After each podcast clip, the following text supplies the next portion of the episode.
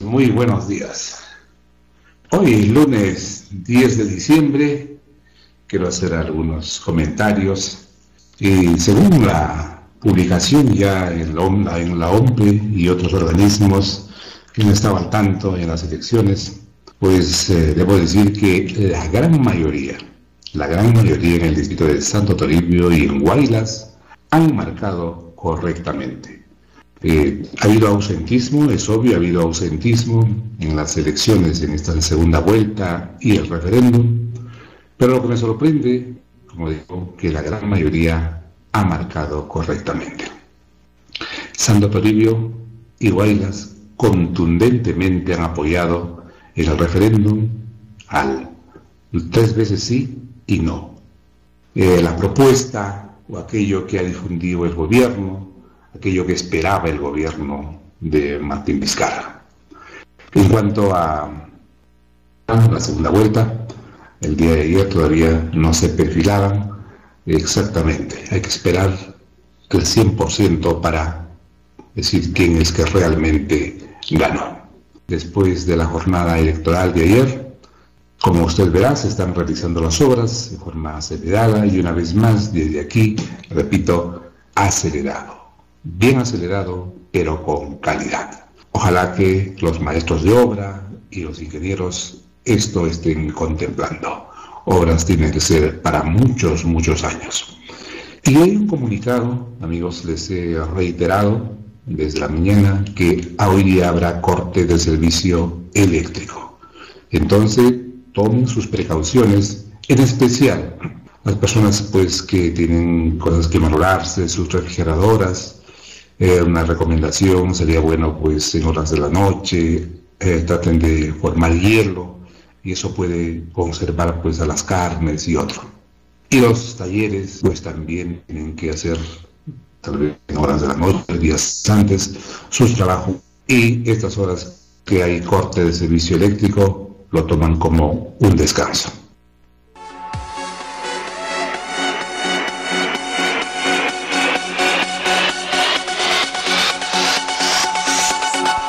Comunicado a la población del distrito de Santo Toribio. Se ha programado cortes del servicio de energía eléctrica para los días 10 y 11 de diciembre. Y es como sigue. Este lunes 10 de diciembre, desde las 7 horas hasta las 12 horas y media, a los usuarios de la avenida La Merced, frente a la Plaza de Armas La Concordia.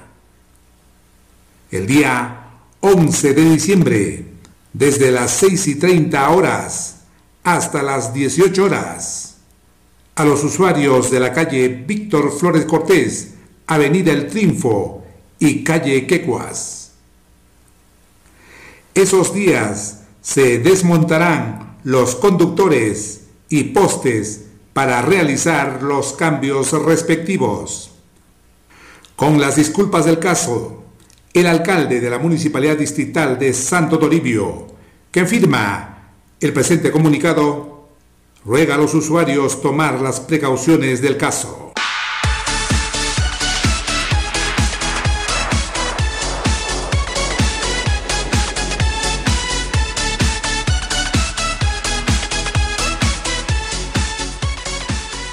Es amigos, como les indicaba, hoy día habrá corte del servicio eléctrico y el día de mañana también. Entonces tome sus precauciones. Ya se está comunicando una reunión especial de usuarios regantes de la toma Durán. Será el día 16, pero también prestar mucha atención a estos anuncios.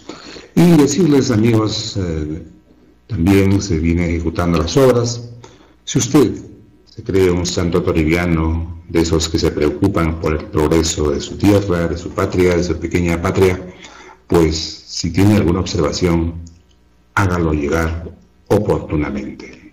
Decir, creo que esto está mal, esto debe ser de otra manera, el ingeniero le explicará o los técnicos le explicarán. Y si su observación logró que se prevenir algo malo en las obras, usted debe sentirse feliz. No está bien mirar y después, cuando todo está listo, dijo yo no quería esto. Entonces hay que decirlo y creo que de lo que conozco, la mayoría de los técnicos ingenieros son personas atentas que recepcionan cualquier observación.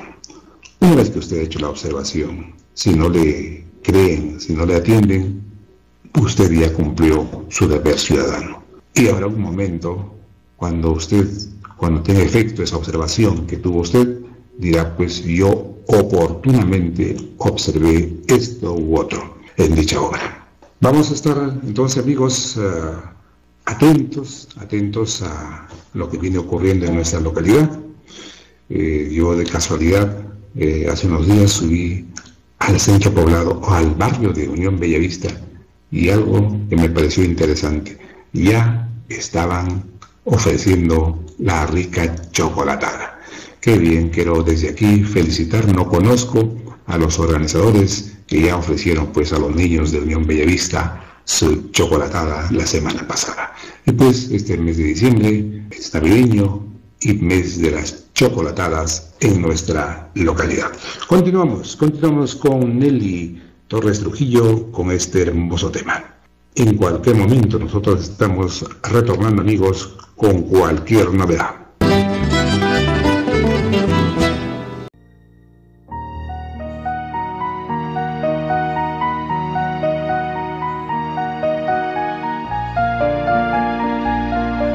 Día del Padre.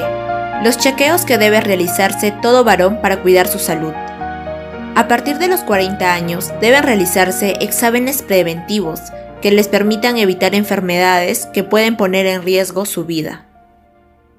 Se acerca el Día del Padre, fecha muy especial para agasajar a uno de los integrantes importantes de la familia y para recordarles la importancia de cuidar su salud realizándose exámenes preventivos que les permita llevar una vida más saludable.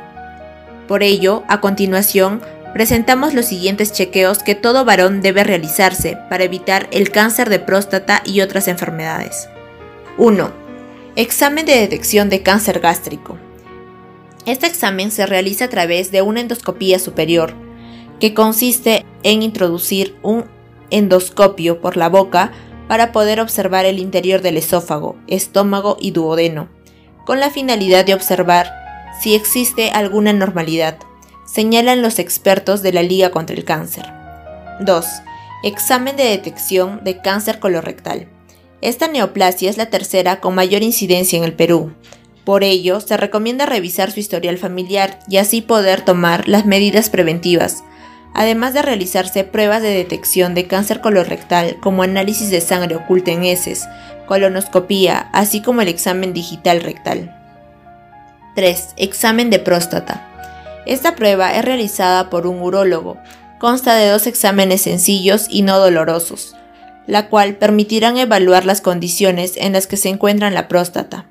Cabe señalar que la Liga contra el Cáncer viene desarrollando una campaña de despistaje todo el mes de junio, la cual incluye todos los exámenes y una consulta urológica. 4. Examen de diabetes. Esta enfermedad presenta altos niveles de azúcar en la sangre y se detecta a través de un análisis de sangre en donde es posible conocer los niveles de glucosa en la sangre. A partir de los 45 años, sobre todo si existen factores de riesgo como el sobrepeso o si existen antecedentes familiares, es necesario realizarse este examen. 5. Análisis de colesterolemia. El colesterol es una sustancia que se encuentra presente en nuestro cuerpo necesario para un correcto funcionamiento. Sin embargo, el exceso de colesterol puede ocasionar enfermedades cardíacas al tapar las arterias. Se recomienda que realizarse exámenes de sangre para medir el nivel de colesterol.